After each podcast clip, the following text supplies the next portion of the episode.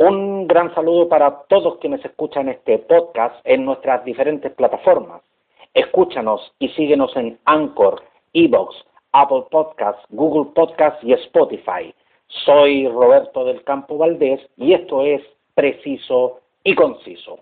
El 23 de octubre de 2019, la vida del pequeño Alem Bozo Sánchez, de tan solo seis años, se apagó trágicamente cuando un pesado eh, portón de fierro del terminal de Turbus en Pucón cayó sobre su cuerpo.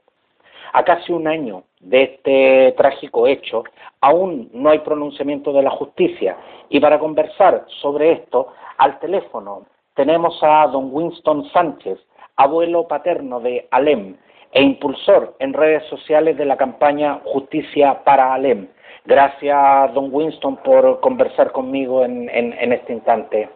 Muy buenas tardes. Eh, agradezco enormemente este apoyo que nos está brindando a través de su informativo y, pucha, nada, pues que comentar un poco lo que nos sucedió, pues, que nos sucedió que la verdad que nos ha tenido prácticamente paralizado durante todo un año y yo creo que por el resto de nuestras vidas eh, la pérdida de nuestro amado hijo, nieto, talento.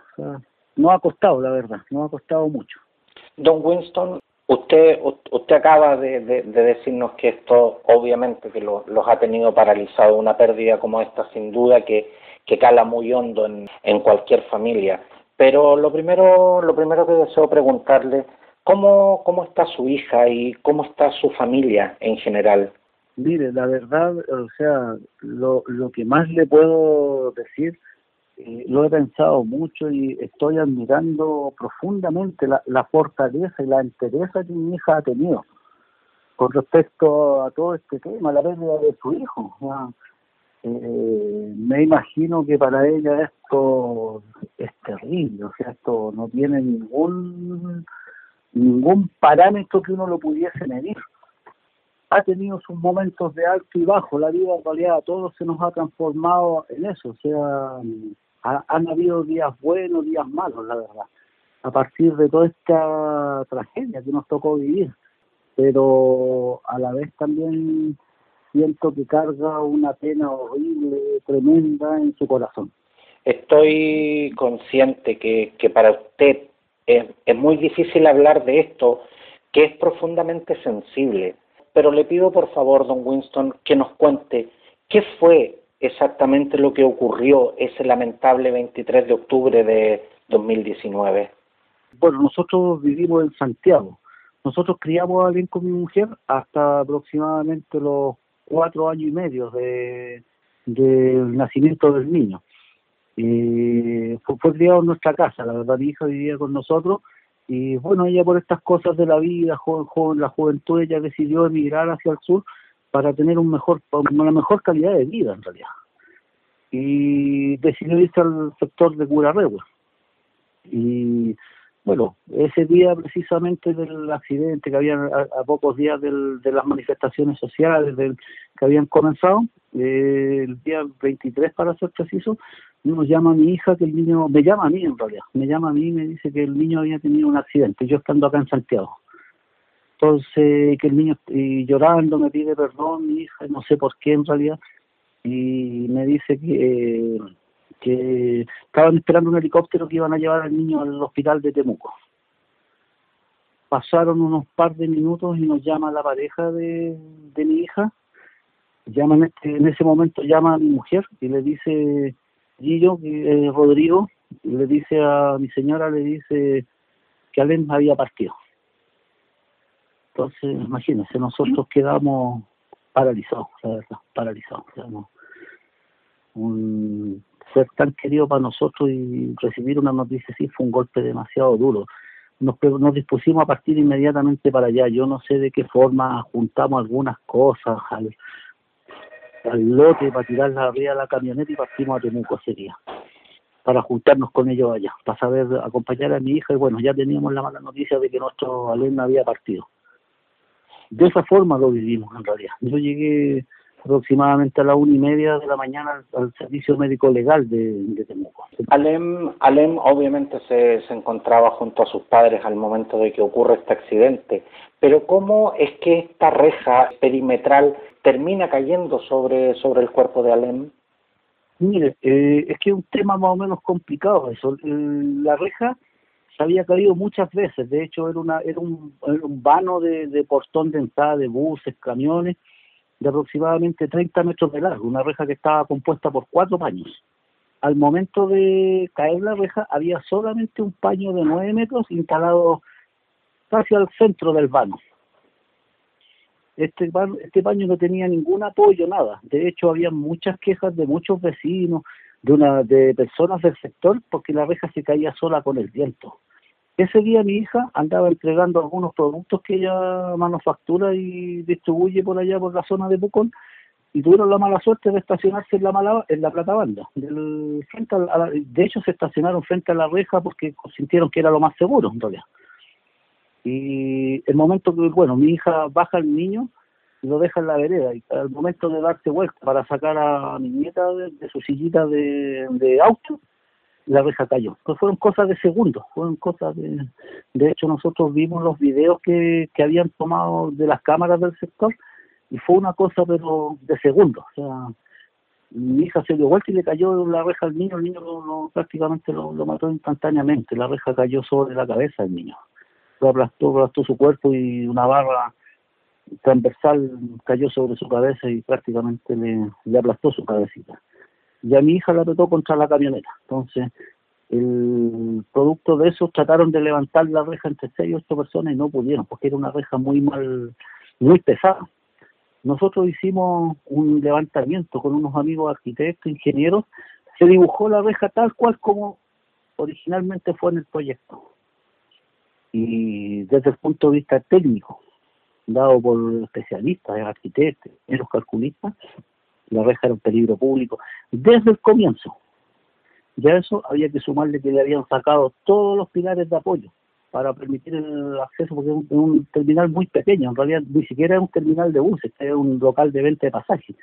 Ellos sacaron todos los pilares de apoyo que la reja tuvo originalmente, que pudieron a lo mejor en alguna medida haber evitado este accidente, y las otras tantas caídas anteriores que había tenido la reja al suelo, eh, no los tenía oreja caía por el viento.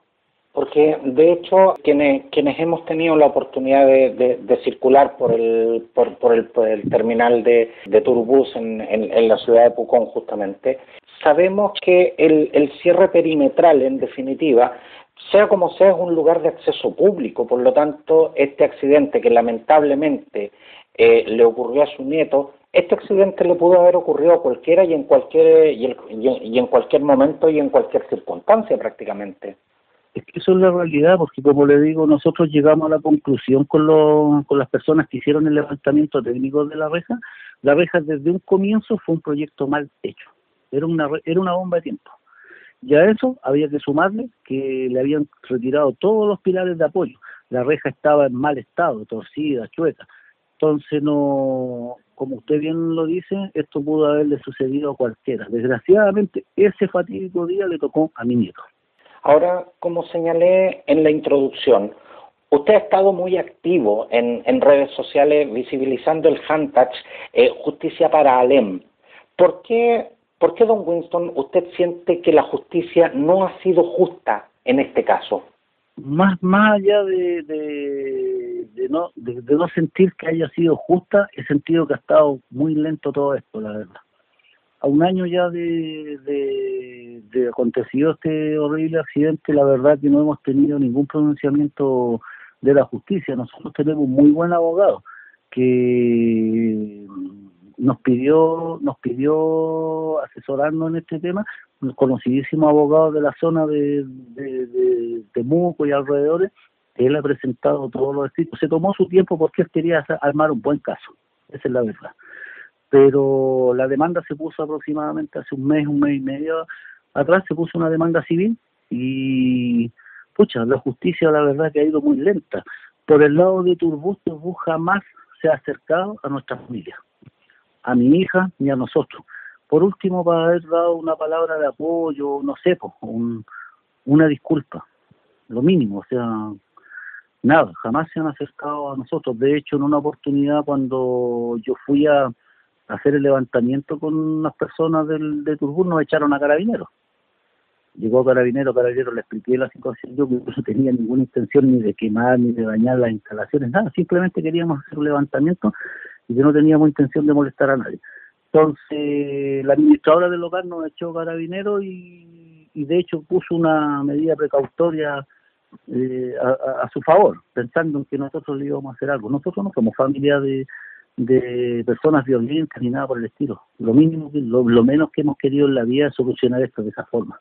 Don Winston, pero, pero una cosa que, que, me llama profundamente la atención es que usted señalaba de que su abogado, eh, el abogado que representa los intereses de, de, su familia, don Carlos Tenorio, quería armar un buen caso, pero pero a mí hay algo que me, que me llama profundamente la atención, es por qué si el accidente ocurrió el 23 de octubre de 2019, la causa solo fue ingresada en, en 2020 por cuasi delito de homicidio y cuasi delito de lesiones. ¿Por qué tardaron tanto tiempo en presentar esta causa? Por todos los peritajes que, primeramente los peritajes que se solicitaron, se solicitaron muchos peritajes, uno de ellos fue el levantamiento de la reja tema que no era un trabajo muy lento, además de todos los peritajes en cuanto a la seguridad propia del terminal, entre comillas, que le vuelvo a reiterar, no, no está catalogado como terminal, es una sucursal de venta de pasajes, ahí no debieran de existir, no debieran de existir transporte de buses. Bueno, a esto hay que sumarle también temas de la pandemia, todo comenzó a funcionar más lento a partir de marzo en realidad. Don Winston, ¿y es cierto que ustedes solicitaron peritajes independientes, más allá de los que realizaron las policías en su momento? Justamente, nosotros solicitamos peritajes de un ingeniero en seguridad vial y se solicitaron los peritajes de un arquitecto y un ingeniero calculista. ¿Y, qué fue lo que determinaron justamente esos peritajes? ingeniero de seguridad, el, supuesto terminal de bus bus no cumple con ninguna norma de seguridad que lo habilite para poder en alguna medida asegurar el, libre tránsito de los pasajeros entre medio de todos los buses y en el caso en el caso de lo porque no hay ningún ninguna demarcación del uso de peatones no hay ninguna advertencia de seguridad no hay ni siquiera hay una baliza de la salida de, de buses en buen estado hasta la fecha, hasta el día de hoy. Y por el lado de los arquitectos, como les decía, se hizo el levantamiento de la reja tal cual como si esta reja la hubiésemos planteado nosotros hacer la nueva. Y la, la única conclusión a la que se llegó, que era una bomba de tiempo. Esa reja siempre estuvo mal diseñada, es un proyecto vacío, como se dice en la jerga de los arquitectos. O sea, era un peligro público para cualquiera. Y obviamente a eso había que sumarle que nosotros tenemos todo el levantamiento hecho con fotografía, con medidas, con todo, que le habían sacado todos los pilares de apoyo a los cuatro paños. O sea, cada paño se movía independiente por su propio equilibrio dentro del, del, del, riel acotado para su, su, desplazamiento. O sea, esta reja literalmente, la, la eh, esta reja la podríamos haber botado con un soplío. Yo tengo un video donde la reja, exactamente la reja que le cayó a Viñeto encima, usted la empuja con un dedo y la reja se cae al suelo pero estamos hablando de una reja que pesa, según la información a la que yo tuve acceso, es una reja que pesa 400 kilos, eso es casi media tonelada. Yo creo que un poco más por, por las dimensiones de la estructura, yo creo que pesa mucho más que eso. Y como le digo, usted la empuja con un dedo y yo no tengo problema, yo le puedo hacer llegar el, a su WhatsApp, le puedo hacer llegar el video de cómo la empuja mi, mi yerno, la empuja con un dedo y la reja se voltea. Ahora, desde el Departamento de Comunicaciones de la empresa Turbus, la empresa eh, señala que desde el primer día se enfocó en entregar los antecedentes a las autoridades para, para establecer la causa eh, de, este, de este lamentable accidente. Y además aseguran que lograron conversar en dos oportunidades con ustedes, y que la intención de ellos ha sido siempre eh, eh, mantener ese contacto. Sin embargo, su hija Estefanía ha declarado eh, públicamente que la empresa ha tenido una indolencia macabra. ¿Tiene usted conocimiento de estos hechos y, y qué opinión le merece este comunicado? Primeramente que nada, Turbus miente. Turbus miente, descaradamente e indolentemente. Jamás se han acercado a ninguno de nosotros como familia, ni a mi hija en primera instancia, ni a mí como abuelo que estaba con, con mi mujer, que hemos estado a la par con mi hija en, esta situación y menos tampoco han facilitado la entrega de antecedentes ni nada al juzgado. De hecho, por eso uno de los motivos que se ha trazado la causa, porque el abogado patrocinante que representa nuestro nuestra causa ha tenido que estar constantemente solicitando un montón de documentos, peritajes. Mire, yo le voy a ser bien franco, yo fui a la municipalidad de Pucón al departamento de obra. Eso, ese levantamiento lo hice yo personalmente. Yo soy jefe de obra, trabajo en construcción, conozco la documentación que tiene que, con la que se tiene que acreditar la edificación y el destino del uso de propiedad. Me topé con una carpeta vacía, donde faltan muchos, muchos documentos. Y ninguna documentación que la de la que yo haya visto, de la cual tengo un levantamiento fotográfico completo de la carpeta, alude a la utilización de suelo como terminal de buses interurbanos. Todo apunta hacia la venta de pasajes y nada más. De una pequeña ampliación que se hizo una, una modificación hace aproximadamente 12 años atrás, que es para el servicio de camiones menores, camiones urbanos, para el transporte de encomiendas. Don Winston, la causa por cuasi delito de homicidio y cuasi delito de, lesiones está siendo llevada en este instante por el fiscal Carlos Contreras, quien eh, ha señalado públicamente que este caso es bastante complejo porque es muy difícil dar con un responsable penal, es decir, una persona que sea directamente responsable por el accidente. Ahora, hago la mención que la causa está, eh, eh, está en el juzgado civil de, de, Pucón, por si, por si alguien desea, desea revisar los antecedentes. En este, en, en, este complejo escenario, don Winston, ¿qué es lo que usted y su familia consideran será realmente justicia para, para Alem? Como le decía al comienzo de la entrevista, nosotros ya perdimos. Perdimos lo que más amamos en la vida, Alem. No hay justicia que se puede hacer. Para mí la única justicia sería que me devuelvan mi cabro chico, pero eso es imposible, eso es utópico. Estamos exigiendo que Turbus mejore las condiciones de seguridad, por lo menos en ese, en ese terminal, porque mi hija transita a diario por ese sector. Y por recomendaciones, no sé, desde el punto de vista legal, una reparación económica que todavía ni siquiera estamos claros, porque lo hemos discutido muchas veces si realmente queremos, en el buen sentido de la palabra, ponerle precio a la vida de nuestro nieto. Porque para nosotros eso es. Entonces, desde el punto de vista jurídico, hay, según lo que nos explicó el abogado, hay montos y que se, que se destinan para estos casos y todo el asunto. Pero la verdad, sinceramente, y no es un tema que esté contra la justicia o en general contra la, la, la, la, la, institución jurídica del país, sino que no veo que eso sea realmente justicia. O sea, Turbus es una empresa que se ha caracterizado a través de dos años de funcionamiento por una, una mala práctica empresarial terrible. O sea, acá no estamos hablando de la muerte de Alena, estamos hablando de la muerte de cientos, sino miles de personas en los buses y también en otras instalaciones de turbo. Uno cuando empieza a investigar se empieza a dar cuenta de que hay, pero pucha, cientos de casos muy similares a los de nosotros, ya sea por aplastamientos de buses, por gente atropellada dentro de las instalaciones, gente que ha, tenido problemas sobre los buses, no necesariamente por choque, bueno, y también la cantidad de choques que han habido. Don Winston Sánchez, papá de Estefanía Sánchez, eh, madre de mamá de Alem, eh, Bozo Sánchez.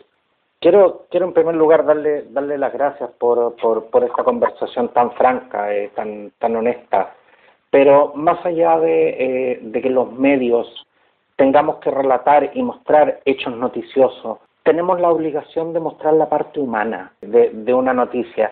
Y antes, eh, y antes de que nos deje don Winston, quisiera pedirle que nos contara cómo era Alem, ¿Cómo lo recuerda usted? Una bendición.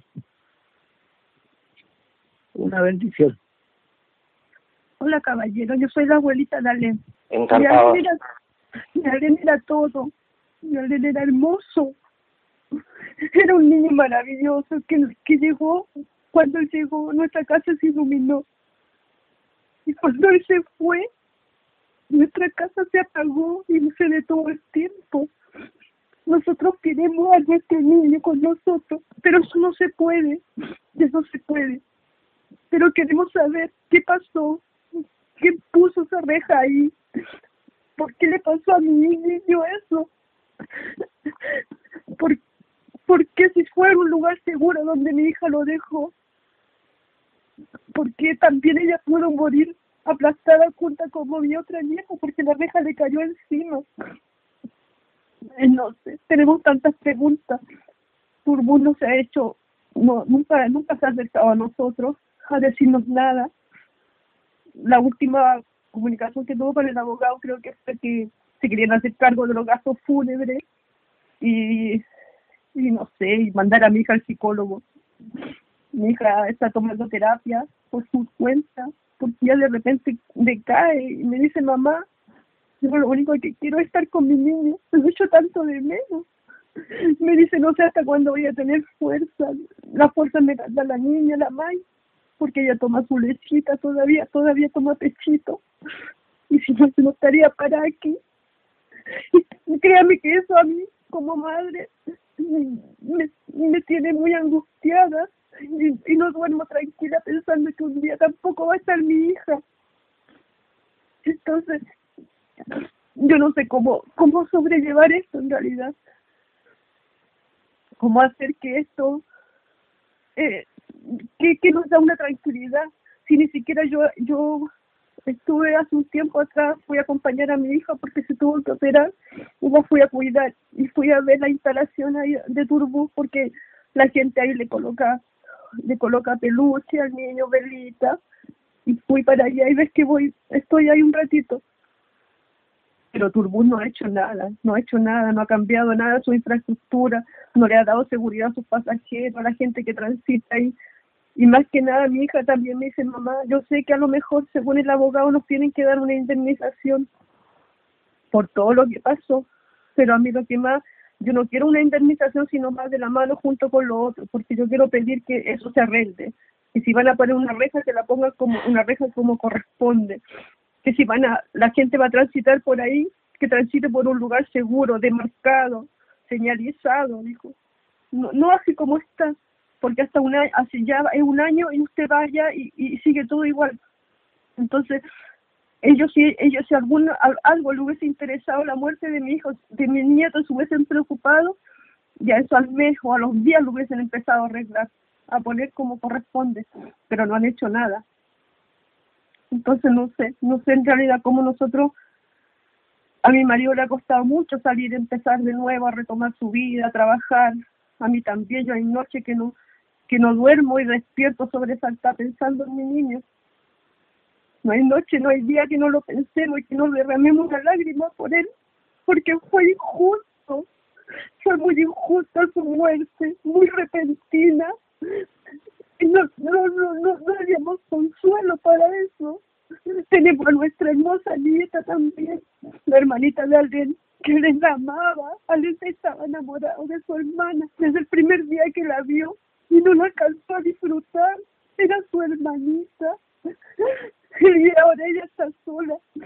Mi hija tiene con foto en la casa y ella solamente recuerda a su hermanito por foto. Entonces no, no sé, no sé en realidad cómo, cómo se sobrelleva esto. Quisiera, quisiera darle un, quisiera, quisiera poder darle una respuesta, pero de verdad no la tengo. Es, es imposible no emocionarse al, al escuchar el, testimonio de Don Winston y si me, si, si me permite su nombre. Irma.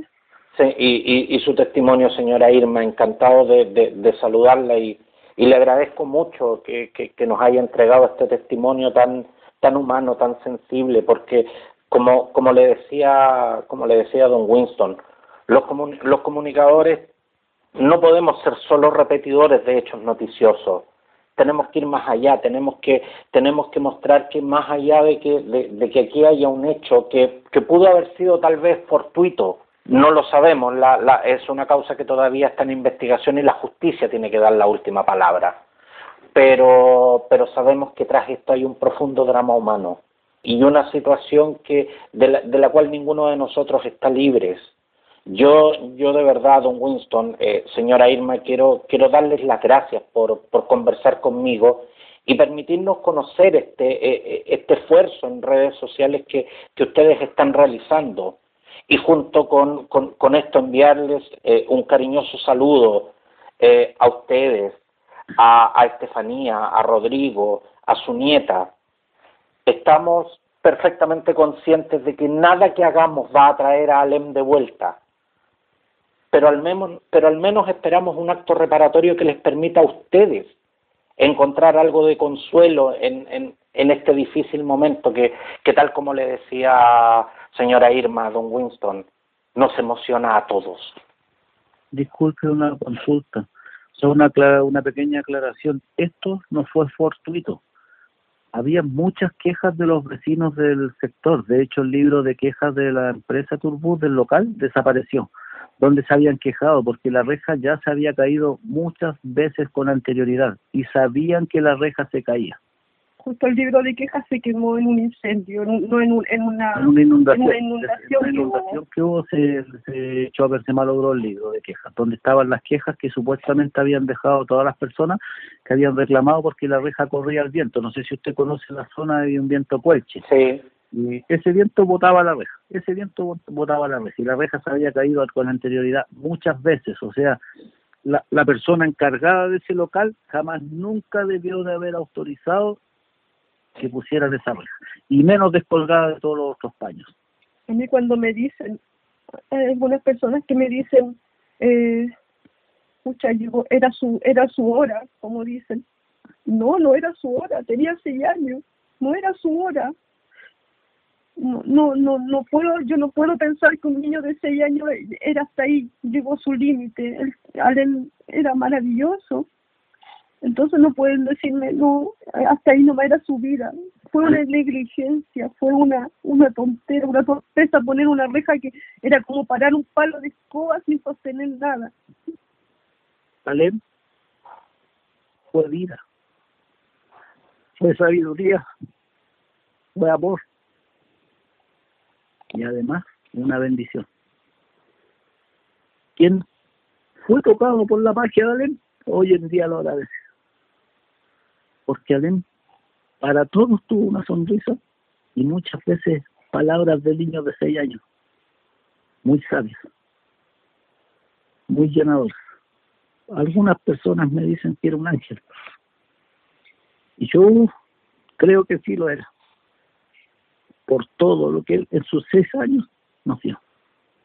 Ha sido tocado por Alem, lo agradece y lo llora por lo mismo y su historia justamente nos, eh, nos emociona y seguiremos al pendiente de, de, esta causa que aún, que aún, como decía, está en curso y, por supuesto, reiteramos nuestro, nuestras condolencias y, sobre todo, nuestro, nuestro apoyo eh, a ustedes como, como familia en este, en este difícil momento.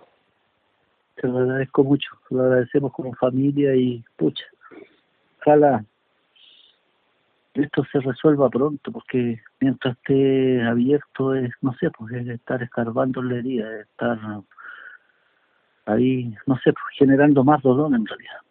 Muchas gracias,